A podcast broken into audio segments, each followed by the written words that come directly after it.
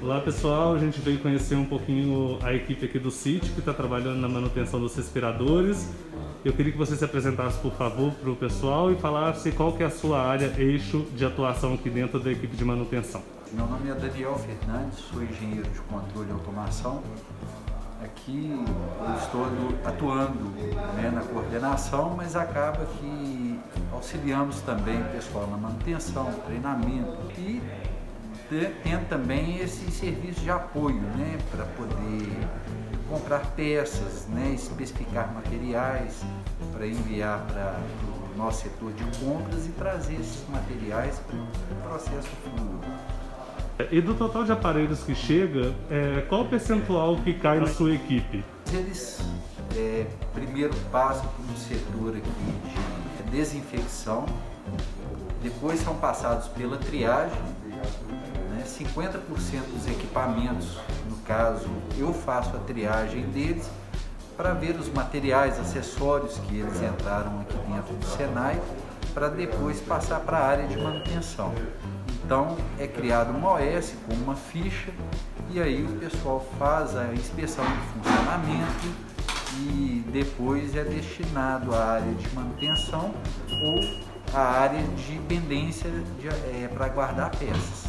Tá, e quais são os problemas mais comuns? É a falta de peça mesmo? É, os, os problemas maiores que nós temos aqui são os problemas pneumáticos né, e eletromecânicos, né, no geral, é troca de bateria. Então, quando falta, tem alguma falta, aí tem essa pendência dele ficar parado, aguardando uma bateria, ou aguardando uma placa eletrônica, né, ou componentes.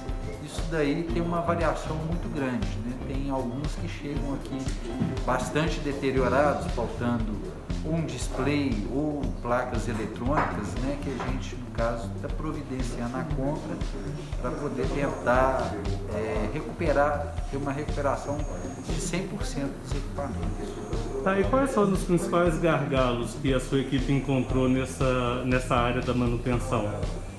O, o principal gargalo inicialmente foi a questão do próprio aprendizado com equipamento, porque na verdade nós somos né, pessoas que trabalhamos em outras áreas, não, não temos experiência com esse tipo de equipamento.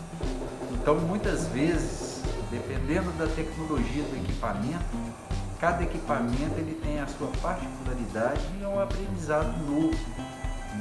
Você tem que às vezes pegar um manual, ler esse manual para tentar pelo menos funcionar o equipamento.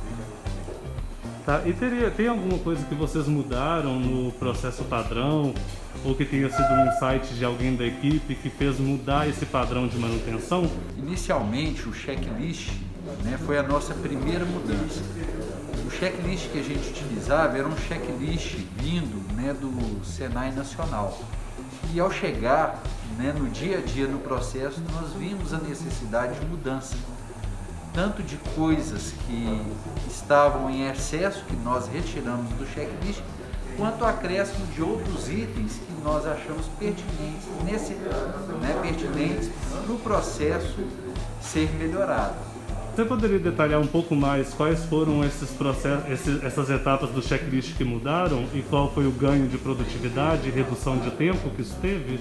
O checklist inicialmente ele não descrevia quais os acessórios que o equipamento tinha. Então muitas vezes tinha-se a perda de tempo porque um acessório como é semelhante, alguém pegava o acessório para fazer outro teste no equipamento e a gente passou a identificar esses acessórios, ter um checklist com todos os acessórios com uma descrição detalhada.